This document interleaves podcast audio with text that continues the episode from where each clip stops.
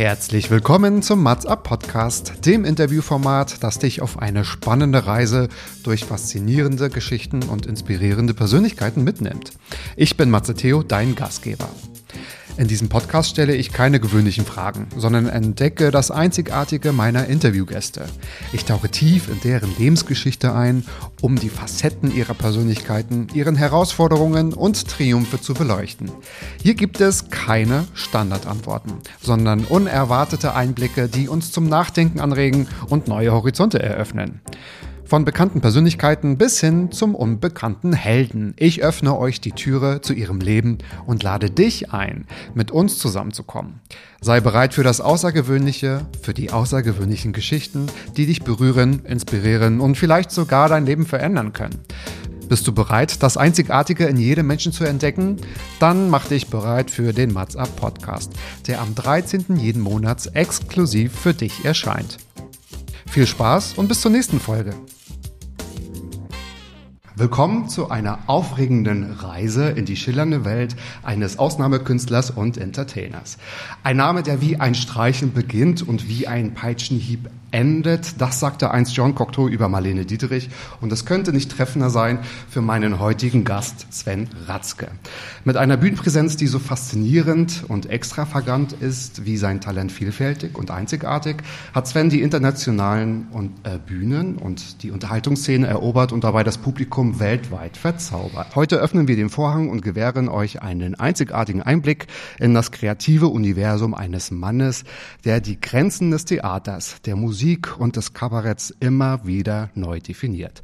Sven Ratzke ist nicht nur ein Künstler, sondern ein Geschichtenerzähler, ein Verwandlungskünstler und ein Visionär, der die Magie des Live-Entertainments in eine eigene Kunstform verwandelt. Seine Shows sind beeindruckende Collagen aus Musik, Theater und Performancekunst, die das Publikum in ihren Bann ziehen und in eine andere Welt entführen, die ebenso surreal wie greifbar ist.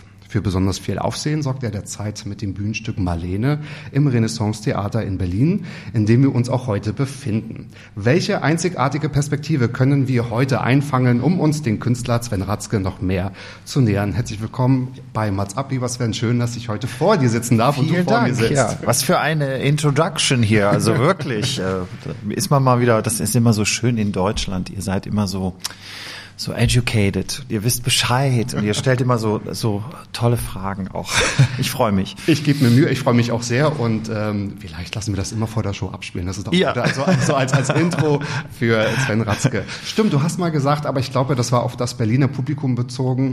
Ähm, die Berliner brauchen immer ein bisschen äh, länger, aber wenn sie dich haben, dann folgen sie dir ein ganzes Leben lang und sind Mhm. Ja. ganz, ganz treu. In dem Sinne ist das eigentlich äh, wertvoller, weil man natürlich wirklich äh, ackern muss auch. Es ist nicht ein einfaches, man kommt hier nicht in Berlin an und dann so sind sie, liegen sie dir zu Füßen sozusagen.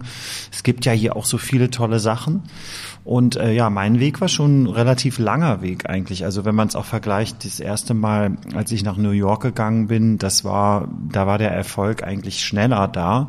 Das hat natürlich auch mit den New Yorkern zu tun, mit deren Mentalität.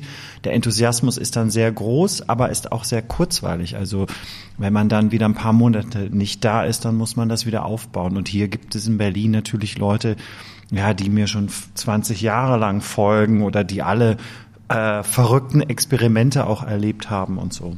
Ja. Mhm. Und du begleitest Berlin ja auch oder vielleicht auch umgekehrt. Also ich finde, auch wenn man jetzt ähm, nicht ständig ähm, im Theater ist und dich sieht, sieht man dich trotzdem auf ganz vielen Plakaten und äh, das ist immer ganz. Also ich finde, Berlin hat so seine Gesichter, da verbindet man immer auch äh, Berlin oder die Theater- und Kulturszene damit. Und ähm, Oh, schön, Also ich ja. finde, das äh, Hedwig-Bild Ja. ist mir mal ein Begriff. Also das Ja, ist irgendwie. ja, das läuft ja auch schon so ab und an immer äh, fast zehn Jahre. Ja, das ist natürlich wirklich ja unglaublich. Ich hätte auch nie gedacht, dass ähm, so lange. Ich bin eigentlich jemand, der immer ähm, der sich relativ schnell schon langweilt, wenn ich was kann, dann möchte ich wieder was anderes machen und auch immer wieder mal ein Risiko eingehen und Sachen machen, wo ich denke, oh Gott, mal schauen, ob ich das jetzt kann. Also natürlich innerlich tief, ganz innen, da fühlt man, man weiß, dass man das kann, sonst würde man es ja nicht machen, aber der Weg dahin ist dann manchmal länger. Aber dass ich jetzt so wie Hedwig, dass ich das zehn Jahre äh, in mir trage und dann auch noch mit den mit derselben Gruppe Menschen. Das ist sehr sehr äh, besonders, weil man sich natürlich auch weiterentwickelt und so hat sich dann die Figur eigentlich auch weiterentwickelt. Sprechen wir mal genau über Figuren. Also ähm, fangen wir mal nicht nur mit Marlene an, sondern du hast ja auch Songs interpretiert äh, von David Bowie, Nina Hagen und äh, ganz, ganz äh, Knef und You Name It. Mhm. Ähm, inwieweit haben denn die Stars, deren Songs du interpretierst, dafür gesorgt, dass du mehr zu dir gefunden hast? Ja, ich bin eigentlich, äh, du hast das in der Introduction ja auch schon gesagt, ein Geschichtenerzähler. Das ist für mich immer das ganz, das Wichtigste, dass natürlich der Song oder ähm, das, was ich da auf der Bühne mache, dass das irgendwie doch einen Bezug zu mir hat, dass das mich berührt, dass das mich fasziniert oder auch sogar mal irritiert, kann auch sein. Und dass ich dann das ähm, eine neue Interpretation geben kann. Also das ist ja wirklich mein Ding. Ich arbeite immer mit Sachen, die es schon gegeben hat, aber ja, die werde ich, ja. die äh, ja kolorisiere ich komplett neu, die interpretiere ich neu gestalte ich neu. Eigentlich so wie im Theater ja auch gearbeitet wird. Man macht immer wieder den Hamlet oder die Drei-Groschen-Oper, nur der, der Regisseur, die Schauspieler, die ganze künstlerische Gruppe gibt ja ihre Interpretation davon. Und das ist bei mir mit der Musik so.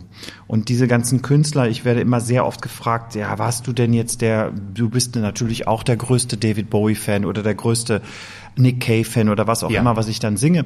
Und dann sage ich, nein, ich bewundere all diese Künstler, die inspirieren mich. Das ist wie ein riesen Puzzle oder wie eine Patchwork-Decke.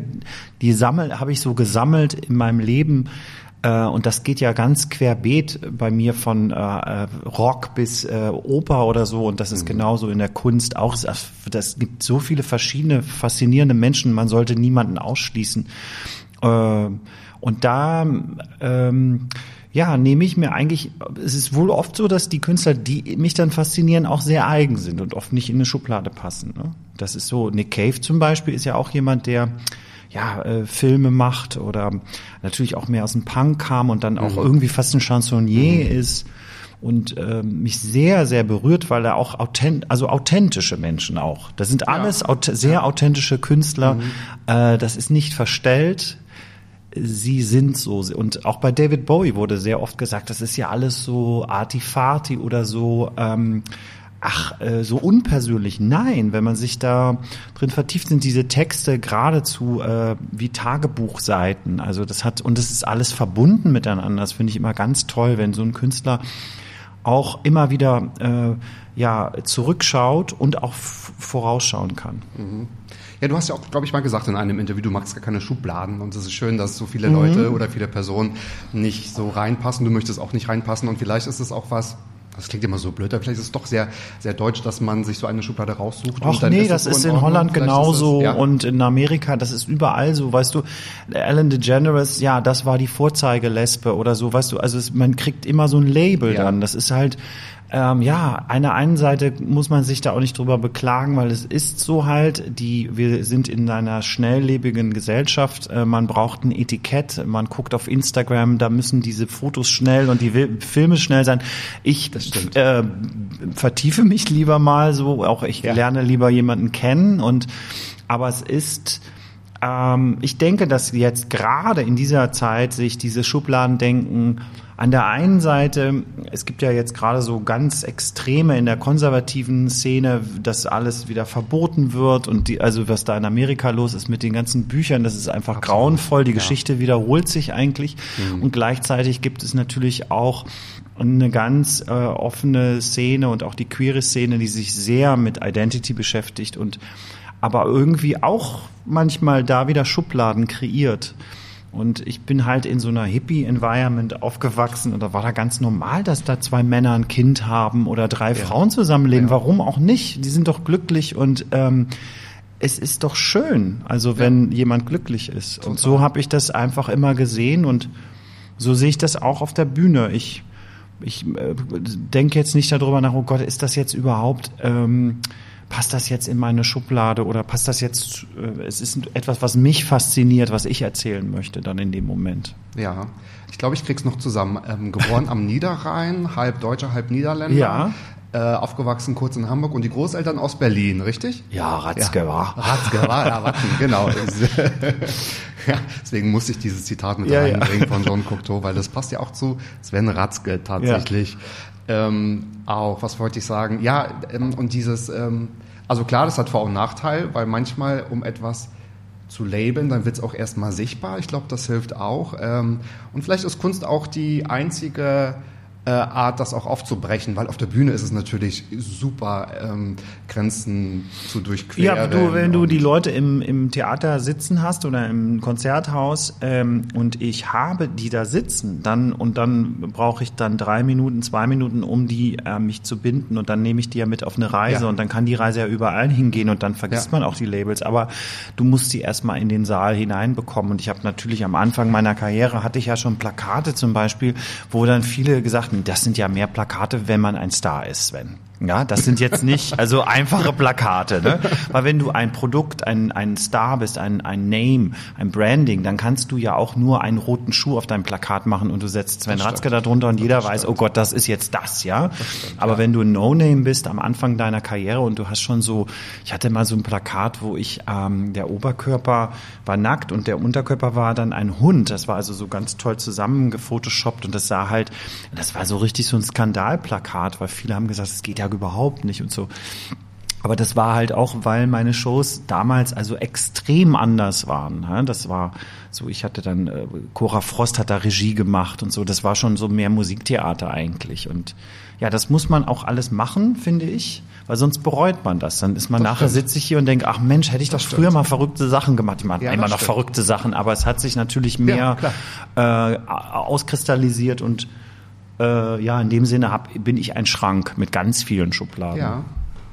Und so musst du später nicht denken, oh, guck mal, das hat ein anderer gemacht. Ne? Ja, das ja, ja. ja. Oder ich habe mich nicht getraut. Ja, ich mein, bin oft Ja. genug auf die Schnauze gefallen und. Mhm. das war auch okay so, weil dann weiß ich jetzt auch mehr, ich, ja, was man jetzt nicht machen sollte oder ja, das, also ich denke auch über Identity, was du jetzt gerade sagst, zum Beispiel das Deutsch-Niederländisch, das war eine lange Zeit auch ein, ähm, für, für mich fast ein Nachteil, weil es auch was Komplexes ist.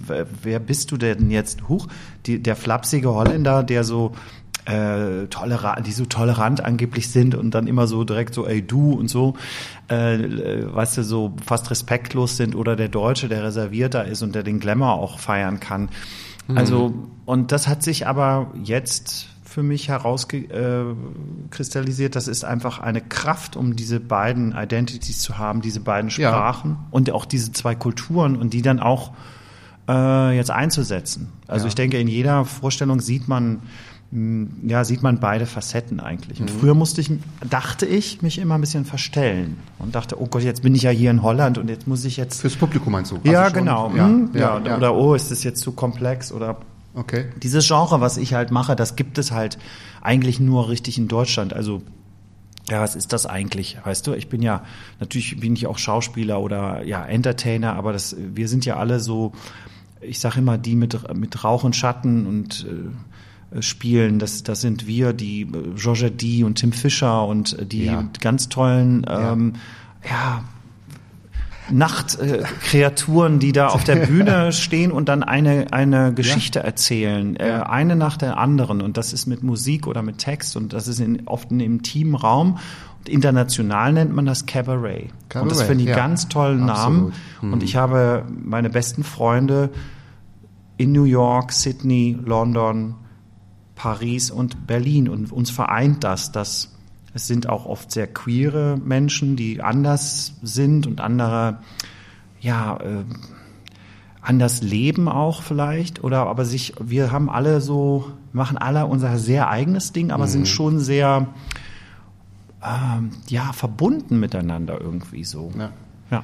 Vielleicht verstehst du jetzt, warum ich so viel aufgezählt habe im, im Intro, Ja. weil genau das bringt's auf den Punkt. Also hätte ich jetzt nur gesagt Schauspieler oder Entertainer, ähm, ja, damit ist es ja nicht getan. Und ähm, viele vergessen auch, wenn wir uns mal Berlin 1920 anschauen, da es war ja, also was das angeht, ja eine Vorreiterstadt, die Weltstadt Ja. überhaupt.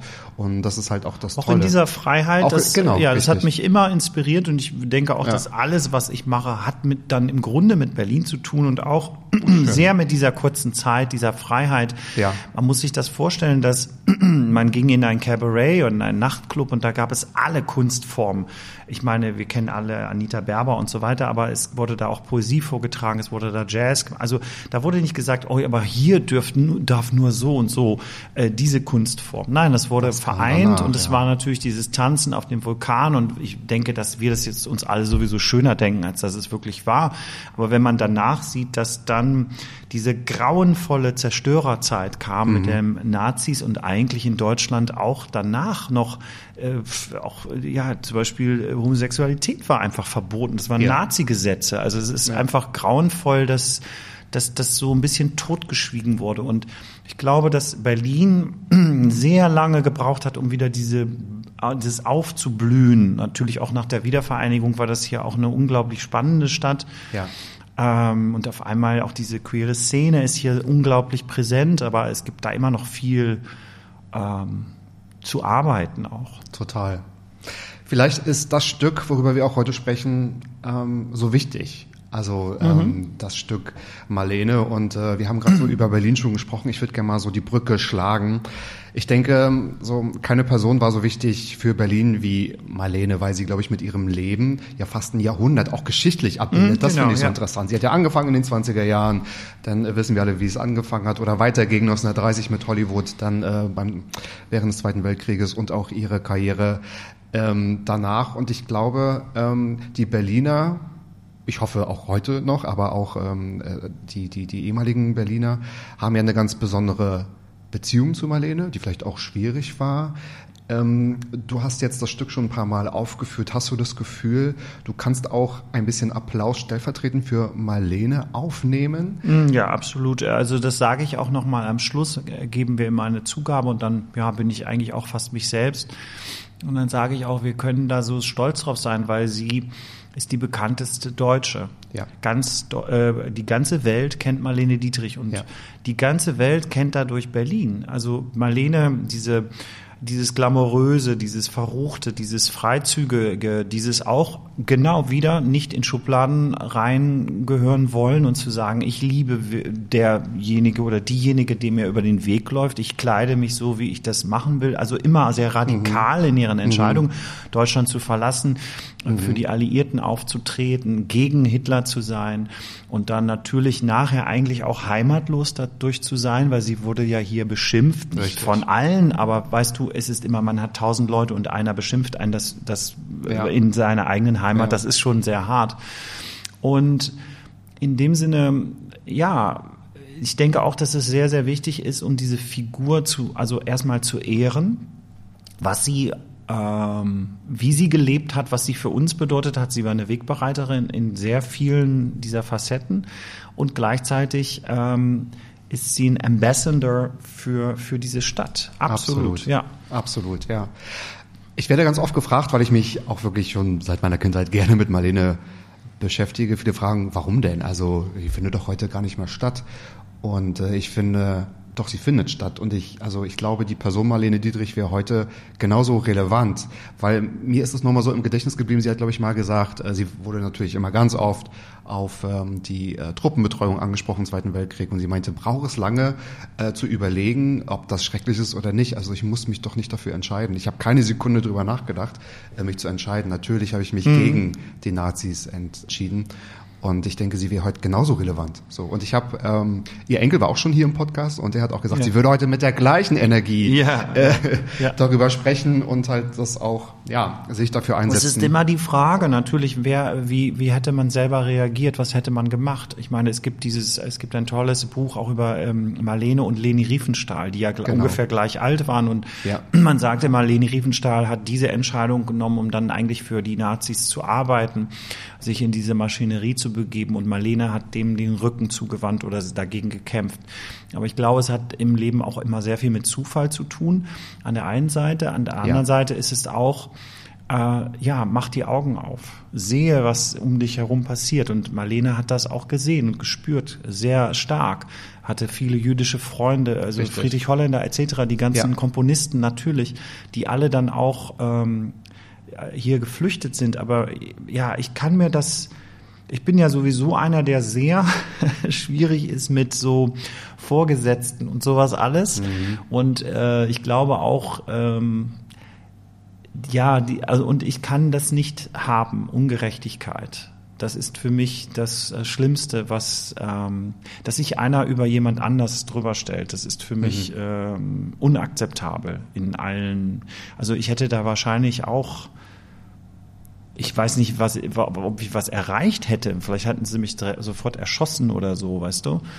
Aber ähm, ich kann das sehr gut nachvollziehen. Und es war hier gestern eine Kollegin, die macht ein Stück über Leni Riefenstahl. Es war ein interessantes Gespräch und sie okay. findet das sehr, sehr schwierig, um Jacqueline McCalkin, tolle Schauspielerin, um diese Frau eigentlich auch zu spielen, weil wenn du diese Biografie von ihr liest, dann, das, ich habe das alles nicht gewusst.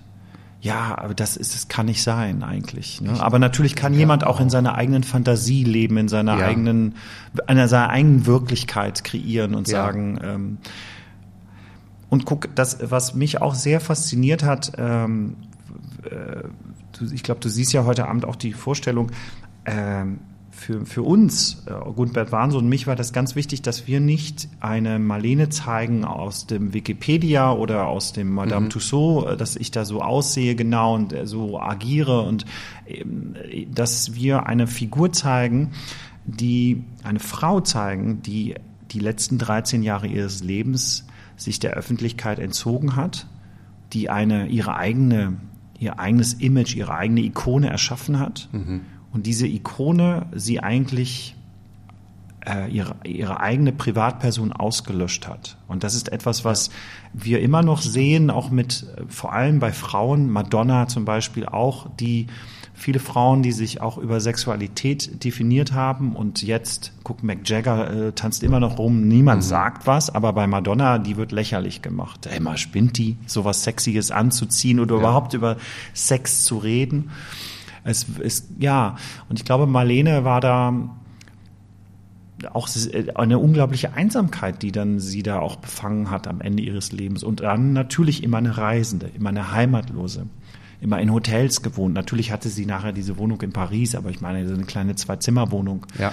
Und diese, da, auch aus meiner Sicht als Künstler, ich kann das, ich kann das nachempfinden, ich kann mich da herein, reinsetzen in ihre, ja, in ihre Entscheidungen oder auch ihre Sachen, die ich dann sage, oh Gott, das ist so, so traurig auch, ne? Und das ist auch was Universales. Es ist immer noch da. Also es gibt da so viele Facetten, was so interessant ist. Was du sagst, diese 100 Jahre Geschichte, die sie in sich getragen hat, dann diese Wegbereiterin, die sie war, aber mhm. auch dieser Mensch, den wir eigentlich gar nicht kannten. Ja. Und deswegen Stimmt. ist es auch möglich, genau wie mit der Musik, was ich mache, von zum Beispiel David Bowie oder Kurt Weill, äh, dass du eine eigene Interpretation gibst, weil es gibt auch nicht die Autobiografie. Ich meine, die Autobiografie von Marlene ist eigentlich lächerlich, weil sie wollte die auch gar nicht schreiben. Und dann gibt es natürlich viele, viele Bücher. Wir haben da sehr viel Recherche gemacht und wir haben natürlich dieses Stück von Pam James, was Judy Winter ja damals berühmt genau. gemacht hat, eine großartige äh, Schauspielerin und tolle Inszenierung. Aber wir, wir sind in einer anderen Zeit und wollten wirklich auch eine andere Geschichte erzählen. Und nicht so sehr, dass äh, man ins Theater geht und man sagt, ich habe gerade Marlene Dietrich gesehen du hast die Seele, die den ja, es, viele sind berührt und das ist äh, ganz wichtig ja. für mich, dass ja. du berührt wirst von ihrer Geschichte ja. und ihren Liedern auch. Weil ich sage nachher in der Show auch, Lieder sind eigentlich wie Häuser. Du kannst in ihnen wohnen. Lieder ist Heimat, weil jeder mhm. hat eine Erinnerung, äh, wann er zum Beispiel irgendein Lied zum ersten Mal gehört hat. Vielleicht war, war gerade das erste Verliebtsein oder keine Ahnung, das sind Momente, die sich in, in dein DNA setzen. Und deswegen ist Musik so Absolut. unglaublich wichtig und lebt auch Marlene weiter durch ihre Lieder. Mhm. Von Kopf bis Fuß auf Liebe eingestellt. Das kennt jeder auf der Welt. Falling in Love Again. Das ja, das ein, stimmt. Ja, und Absolut. das ist ein wunderbarer, ein sehr, eigentlich ein sehr trauriger Text. Ich bin ja. von Kopf bis Fuß auf Liebe eingestellt. Das ist meine ja. Welt. Also ich bin nur da, um dich zu, äh, dir was zu geben eigentlich. Ja, und ich will das eigentlich nicht, aber ne, die Männer umschwören mich wie das Motten, ja. wie die Motten um das Licht. Naja, so sie ja. verbrennen ja. dann ja auch. Sie verbrennen dann, Komm ja, nicht genau. zu nah. ja, das stimmt. Ich habe heute mit einer guten Freundin telefoniert und habe einfach aus Spaß gesungen. Ähm, ich bin die Fashion Und sie meinte, dazu habe ich früher in der Schule getanzt. Also ja, äh, Marlene ist, glaube ich, wirklich allgegenwärtig und so wie es vorhin schon meinte. Deswegen, ähm, weil sie auch zur heutigen Zeit, also nicht sie als Person, sondern vielleicht ihre Geschichte dazu äh, passt. Und sie hat halt den großen Preis dafür bezahlt. Und vielleicht kann man deswegen auch verstehen, warum ihre Tochter sagt, ähm, ähm, ich habe Respekt vor der Dieterich, also vor diesem Arbeitstier, weil die andere ja. Person gab es vielleicht nicht ja. so äh, wirklich und wie man es auch nicht nachvollziehen kann. Ähm, hat dann das Publikum vielleicht nicht nur bei Marlene, aber vielleicht auch ähm, dir im Feedback irgendetwas Neues mal beigebracht, wo du gesagt hast, also durch diese Reaktion war mir gar nicht klar, dass ich sowas auslösen kann? Äh, jetzt hier von den Vorstellungen meinst du? Und oder? vielleicht auch von, von ehemaligen Shows, weil ähm, ja, ich habe auch mal gehört, dass du gesagt hast, wenn ich Kinder in der ersten Reihe habe, die sind, da merke ich gleich, sie sind offener, weil sie gleich verstehen ja. und sich vielleicht so drauf einlassen. Ja, das stimmt. So, wie, wie ist es vielleicht? Ähm, genau. Die gehen halt mit, Was? in die, die sind halt nicht so äh, voreingenommen, ne? Die ja. gehen mit in auch in die Absurdität. Das ist halt oft Erwachsene äh, verstellen sich oder gehen natürlich manchmal auch in, ins Theater vielleicht mit einer gewissen ähm, vorab äh, sich ausgedachten Idee. Und mhm. äh, natürlich haben wir am Anfang dieses Stückes in den äh, ersten Vorführungen auch einige Menschen gehabt, die mit einer anderen Idee hier vielleicht hinkamen und dachten, äh, sie sehen genau das, was es, ja, was sie schon gesehen haben vor 20, 25 Jahren mit Judy Winter. Aber eigentlich hat sich das sehr schnell ähm, äh, ja verselbstständigt oder wie, wie sagt man in Deutsch, dass es einfach ja. man die dass die, die sind da mitgegangen und die haben das, weil wenn ich das glaube, dann äh, ist das ist mein Job ja auch, um dir das auch dann also rüberzubringen und dass du mhm. da mitgehst. Ja. Gestern sagte auch äh, die Kollegin, ähm, dass es so schön ist, dass man halt Marlene sieht und äh, und Tim Fischer war zum Beispiel auch da, äh, auch ein guter, äh, toller, Toll. ach mein liebster Tim Fischer. Liebe und der Grüße. ja, und er sagte auch, ja, das ist, ich sehe Marlene, aber ich sehe auch dich. Und das ist halt so spannend auch, glaube ich. Und äh, ja. ein wunderbares Kompliment. Und das ist auch mein, ähm, genau, das ist mein, mein Anliegen auch, um das beides zu zeigen und nicht um zu sagen, oh mein Gott, ich bin genauso toll oder so wie Marlene, aber ich bin ja der, ich bin ja der Mensch, den man ähm, ja, da, da suche ich dann wieder das Authentische drin. Ich muss das ja, guck, ich werde ja auch nicht, ähm, ich bin ja auch nicht zum Casting gegangen oder sowas, ne? Das ist ja meine Idee. Ich will diese Geschichte erzählen. Mhm. Das kommt aus mir heraus. Das ist echt nochmal eine andere Sache. Das musste ich gestern auch noch einer Kollegin erklären. Sag, nee, ich mach das eigentlich nie. Ich habe immer eine Idee. Ich möchte diese ja. und äh, diese Person, dieses Thema mich mit befassen und dann suche ich mir die tollen Leute dazu. Und das ist natürlich hier großartig. Wir haben ja von 18 bis äh, 82 äh, mhm. Leute hier drin. Ezio Tufoluti, der unglaublich tolle Bühnenbildner. Äh, Ian Griffiths, Max Mara, dann haben wir ganz junge Leute auch auf der Bühne, Johanna Asch neben mir und Jetze de Jung, der, mein Pianist, ja. und der mit mir die Arrangements gemacht haben. Also es ist so eine ganz, auch so eine wunderschöne Zusammenarbeit von verschiedenen ja, Generationen. Jeder hat dann auch seine, äh, nimmt sich dann seinen Teil da draus. Ne? Mhm. Und jeder ist irgendwie Schön. auch Fan. Also, aber auf seine Art. Nicht so sehr, dass es alles zimmervoll plakatiert ist, aber Fan von ihr, von ihrer Geschichte, von ja. ihren Liedern, von ihren, sie war natürlich auch nicht immer einfach. das wirst du auch heute Abend nicht, sehen. Aber das wäre ja auch vielleicht nicht so schön gewesen. Nein, ja. aber wir lieben doch die Diven. Also Natürlich. ich meine, dafür, dafür leben wir doch. Natürlich, ja. Und vielleicht bist du auch dafür verantwortlich, Marlene dem einen oder anderen auch noch mal ein bisschen näher zu bringen. Und ich glaube, du hast gesagt, weil du auch berichtet hast, so wie vor 20 Jahren bei Judy Winter, es wird diesem Stück ja kein Schwanenmantel geben und das mit Absicht, ne? Ja, also das genau, ist ja genau der. Genau, eigentlich ja, warum auch, warum sollte man das, ja, warum sollte man, eine Kopie ist immer nur eine schlechte Kopie. Ja, das ist ja alleine, wenn du, wenn die, wenn man früher Celluloid kopiert hat, dann war die, die, die Basis war immer eine bessere Qualität. Und ähm, aber es gibt trotzdem Lieder, Geschichten, die man nochmal auf eine andere Art erzählen kann. Und ähm, ganz klar, sie hat die Mode beeinflusst, sie hat äh, Styling beeinflusst, also wie man sich benimmt als Frau. Sie war die erste Frau, die eine, eine Frau, eine andere Frau vor laufender Kamera geküsst hat. Das sind alles sehr beeindruckende Sachen gewesen. Das ist heutzutage, vielleicht sagt man immer, ja, und das passiert jeden Tag, ja, aber sie war die erste halt. Richtig. Das sage ich den jungen Leuten auch immer. Es hat irgendwo angefangen. Ja. Also geht, äh, go back to the core. Weißt ja. du, geh zurück Absolut. zu den Kern. Das ist ganz wichtig, um zu wissen, wo es eigentlich denn herkommt. Mhm. Auch für deine anderen Shows. Du warst ja, glaube ich, letzte Woche auch äh, wieder äh, im Tippi, ne? Also mit deiner Nee, ich Band, bin, ähm, ich weiß nicht, wann du ausstrahlst, aber ähm, äh, 20. bis 22. Äh, November bin ich wieder in der Bar jeder Vernunft mit meiner Sehr Band. gut, ja. Das packe ich nochmal in die Shownotes. Ähm, und äh, genau, also du bist oft und, und lange und auch sehr gerne, denke ich, unterwegs mit, mit den ganzen Shows. Und äh, man hat schon in anderen Interviews auch äh, erfahren, wer dich so künstlerisch ähm, ja, inspiriert hast, ähm, weil ja auch die, die Songs, also die du auch vorträgst, äh, kommen ja dann auch meistens von den Personen. Mich würde aber mal interessieren, welche nicht musikalischen Kunstformen oder Disziplinen so deine Bühnenkunst äh, mit beeinflusst. Weil ich äh, vielleicht jetzt mal eine, ähm, eine Frage, die ein bisschen ketzerisch ist. Ich glaube nicht, dass man 100% in der Kunst leben kann am Tag. Nee, das, das ja. Also äh, du meinst jetzt, ob ich äh, Beverly Hills Housewives oder sowas auch gucke? Die Staffel gefällt Ja. mir nicht gerade an, deswegen sehr gut. Nein, aber dass man irgendwie, also ähm, was inspiriert deine Kunst, was nicht Kunst ist? So, das finde ich ganz spannend. Die Frage. Ah, okay, ja, das ist eine interessante Frage. Das hat mich noch nie jemand gefragt. Also ähm, natürlich äh, die die Komponisten oder Musiker. Ja, also mich äh, mich inspirieren ja schon auch sehr äh, Städt, Städte.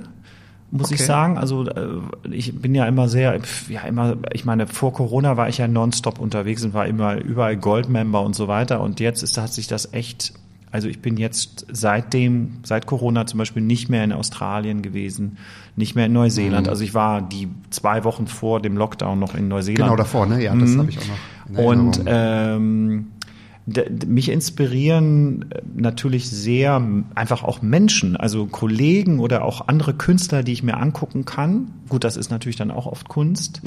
ähm, ja, was inspiriert? Ja. Ach, das ist äh, eigentlich das, äh, weißt du, ich bin da, ich lebe das natürlich äh, 24 Stunden, das, was ich mache. Das kann man nicht ausschalten. Auch wenn ich gehe ja auch nicht in Urlaub oder so. Also ich meine, natürlich gehe ich schon mal in Urlaub, aber dann bin ich natürlich schon wieder am Überlegen oder am Schreiben oder am Notizen am Machen. Und ich liebe aber auch ähm, klar, äh, Luxus. Also Luxus, den man geschenkt bekommt. Ich liebe es zum Beispiel in die in, in, in die Sauna zu gehen, Wellness oder sowas, so, so einen ganzen Tag mal einfach so dieses sich da treiben zu lassen. Ja. Oder äh, wenn ich habe mal, wenn wir nach Australien geflogen sind, da hatten wir so einen Sponsor-Deal, da durften wir dann immer erste Klasse fliegen. Liebe das. Das finde ich so toll, wenn dann so ein wunderschöner Steward oder Stewardess kommt mit so einer Speisekarte und du und das und du tust ja niemanden weh damit, weißt du, ganz wichtig, ne? Das kostet ja jetzt niemanden irgendwie extra Geld oder so. Ja. Und dann und dann und du und die, also dieses Absurde, dass du da in so einem Kokon sitzt und du, das ist ja ein langer Flug, ne, 24 Stunden oft, ähm, und du wirst, und du, du speist dann auf so Tellern und du, also das ist so alles so absurd. Aber ich genieße das dann so. Das sind so Momente, wo ich dann auch denke, boah, ich lebe, das ist ja toll. Oder wir haben mal, ähm, einer meiner allerersten Auftritte in New York war in ähm, Cooper Square Hotel. Das ist so ein Glasgebäude und das war in dem oberen Penthouse und das war alles Glas. Wow.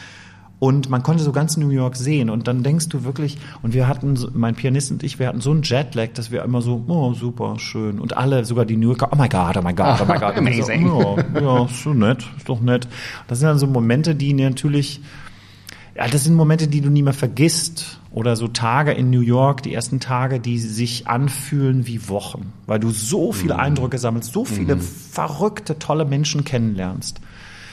Und dann endet sowas alles in meinen Geschichten. Und dann denken die Leute oft, dass alles, was ich erzähle, ist erfunden, aber es ist eigentlich komplett auf Wahrheit basiert.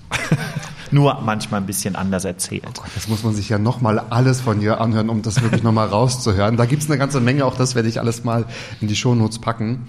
Ähm, hol uns doch nochmal ab. Also ähm, im November bist du, glaube ich, mit Marlene auch unterwegs, nicht in Berlin. Nee, also äh, wir spielen jetzt äh, Marlene noch äh, 5. bis 10. Dezember und dann Ja. über Weihnachten s- 25. bis 29. Dezember. Dann kommt es im Februar und im Januar ist es nochmal hier eine Woche jeweils. Und zwischendurch bin ich im November äh, on Tour in Hamburg, in Berlin, in München und in noch ein paar anderen Städten. und ab Ende Februar wird Marlene dann in die ins Holländisch. So war's. Genau, Ja. das wird dann, also dann wird die ja Holländisch sprechen. Toll. Äh, Rudi Carell, äh, Marlene Dietrich. Nee, also das ist natürlich auch, weil wir das müssen, äh, wir spielen das dann 40 Mal, also äh, eine, über eine Woche in Amsterdam und andere Städte und auch in Belgien und dann musst du natürlich für das niederländische Publikum, also nicht die Lieder, ganz klar, und da wird auch viel noch so ein bisschen Deutsch drin sein, weil das ist natürlich auch der der, der Habitus, aber äh, im Grunde so das der meiste Dialog ist dann schon übersetzt. Aber das ist für mich ja kein, also ich mache ja alle Shows immer in drei Sprachen, also in, nicht um anzugeben jetzt, aber weil ich halt die Länder, ich kann ja, Ja. nicht nach nach Amerika und dann sagen, äh, ja hallo, ich mache das jetzt in Deutsch. Die lieben die deutsche Sprache, aber natürlich nicht jetzt in den Konferenzen oder in dem ja, in den Dialogen, Ja. ne? Also das ist ganz klar, genau. Und das läuft dann bis Ende Mai und dann, also kann ich jetzt schon eigentlich äh, ähm, verraten, dass Marlene natürlich zurückkommt, weil es läuft halt wie Bolle. Also es ist toll, es ist voll und, und Leute sind, äh, wir haben tolle Kritiken, also auch eine Scheißkritik, aber so ist es halt auch. Es kann nicht immer allen gefallen, aber die Leute sind, äh, die werden, glaube ich, mitgenommen und es macht auch gerade sehr, ähm, es macht wirklich auch Spaß, um es zu machen, Schön. weil es ist für mich was nochmal einen Schritt weiter auch in diese, in die Schauspielerei viel Ja. mehr, weil Hedwig war natürlich schon sehr was ja so eine Konzertsituation ist, man, man, die Leute dachten ja auch oft, das bin ich. Die kamen dann auch manchmal und sagen, oh, dass Sie Ihre Geschichte erzählen, das finden wir so mutig. Ich sag, äh, das ist ein Theaterstück, ja, das ist, hab ich nie, hab das nicht erlebt. Oh, na doch, doch. Und bei Marlene ist es natürlich auch noch mal, ja, zum ersten Mal in meinem Leben, dass ich halt auch eine ja, weltberühmte Frau spiele, die jeder kennt und jeder hat da einen Film von gesehen oder ein Lied oder ein Image gesehen. Und bei David Bowie habe ich ja nicht David Bowie gespielt, sondern nur seine Welt einer Interpretation gegeben. Und, und in dem Sinne sind das wieder so Schritte, die aber die die Verbindung mit Berlin noch mal stärken und auch ganz klar äh, sagen, da werden jetzt noch mehrere Sachen auch an diesem Haus auch. Es ist ein ganz ganz tolles Haus. Wir sitzen ja jetzt hier gerade auch stimmt. für die für die Zuhörerinnen und Hörer Ja. in dem wunderschönen Brückner Foyer. Das ist alles so türkis und dieses ja, dieses Gebäude, man denkt immer so, wenn man davor steht, ist, was ist das jetzt eigentlich? Was ist da hinter der Fassade? Und man kommt hier rein und das ist alles Art Deco und hier hat sich ist die Zeit stehen geblieben. Und der Saal ist so wunderschön und die Leute, hier sind ja auch Frau Lau, die macht zum Beispiel den Einlass, die arbeitet hier schon 65 Jahre. Also die ist schon über 80 und die, äh, die kennt, die hat Geschichten. Boah. Und ja, die Leute, die, die muss bitte das Interview. ja, ja, die hat wirklich, also Wow. ich meine, die hat ja alle, haben ja alle gespielt. Die Knef Ja, hat hier gespielt, äh, Harald Junke hat hier gespielt, äh, Mario Adorf, also wirklich Schauspielerlegenden. Und man spürt das in diesem Haus und dieses Haus hat auch so diese Ups und Downs gehabt, hat natürlich auch eine Zeit lang ja, war es ein bisschen staubiger oder und dann hat es mal wieder so eine Renaissance erlebt. Das ist ja auch der Name Renaissance Theater. Und jetzt mit Gunpers Warns, das ist einer der meine allerliebsten Menschen, die ich kenne auf dieser Welt. Ein großartiger Schauspieler selber und toller Regisseur und verrückter Typ auch. Und so ein lieber Mensch, man merkt einfach auch, der bringt halt die Leute zusammen und ja, der, der hat natürlich durch Corona halt nicht so einen tollen Start hier gehabt, aber das hat er jetzt ja nochmal eine Chance. Beweisen dürfen. Ja, genau. Genau. Also klickt einfach auf den Link. Ich werde nochmal alles wirklich äh, hinterlegen, damit man auch gar nichts äh, verpassen kann.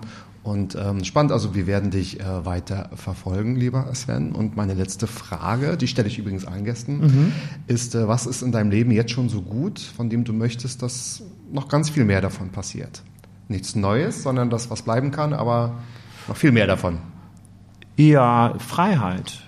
Das Ach, ist, glaube ich. Antwort. Wichtige ich, Antwort. Ja, ich glaube, das ist das Allerwichtigste, was man also als Künstler, als Mensch haben kann. Und äh, da muss man als Künstler halt auch sehr lange für arbeiten und sehr viele Risikos eingehen und Mhm. sehr oft auf die Schnauze fallen und sehr oft da ist der Weg halt viel steiniger, aber im, im, im Nachhinein ist der viel äh, langwieriger. Also, äh, weil ich ja eigentlich wirklich nur Sachen mache, die ich machen möchte. Also natürlich immer noch gibt es manchmal jetzt so Sachen, weil man mit so vielen Agenturen arbeitet, dass man sagt, oh, das ist mir jetzt, da muss ich das nochmal ändern, aber das hat man ja dann im Blickfeld.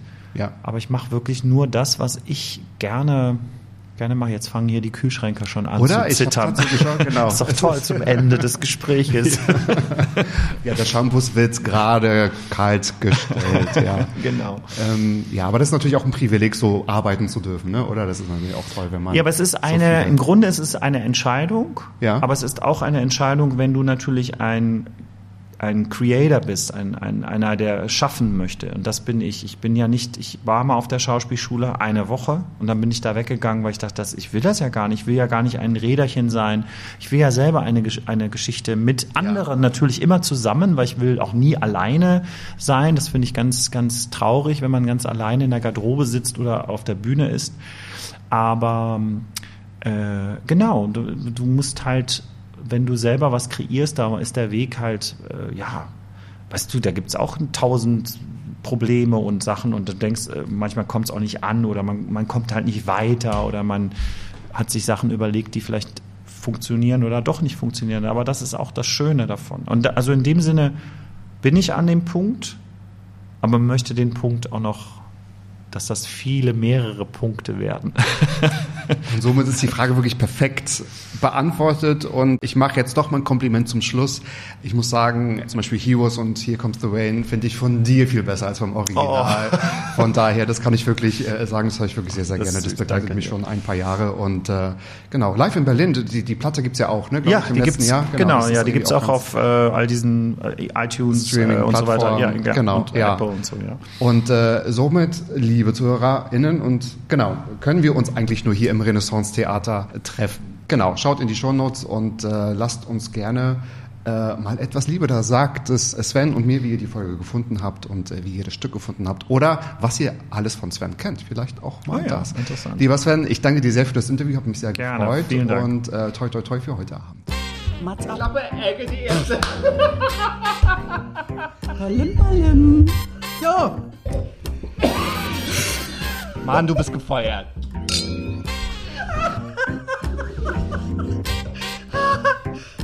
ich war noch in der Probe Probezeit. Mats ab.